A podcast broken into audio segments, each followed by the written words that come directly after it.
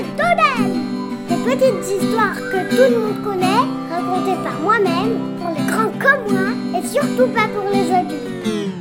Bonne écoute les copains Qui a mangé mon ami la chenille? De Thomas Jeunesse.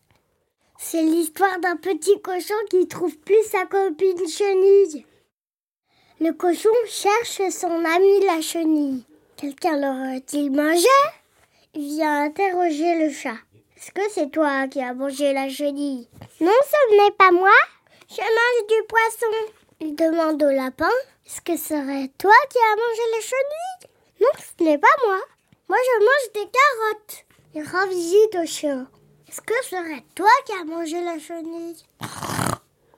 Non, non, ce n'est pas moi. Je dévore du poulet. Il croise le corbeau. Est-ce que c'est toi qui as mangé la chenille? Non, ce n'est pas moi. Je picore des graines. Ouah. Il va trouver la vache. Est-ce que c'est toi qui as mangé la chenille? Non, ce n'est pas moi. Ça broute des fleurs. Mais c'est peut-être toi qui as mangé la chenille. Euh, dit la vache. Pourquoi j'aurais fait une chose pareille? Je mange des pommes. Sais-tu que mangent les chenilles? Demande la vache. Non? Répond le cochon.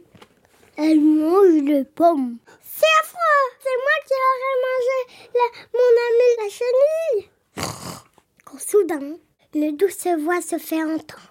Ne pleure pas, gros bêta, je suis là La chenille s'était transformée en papillon.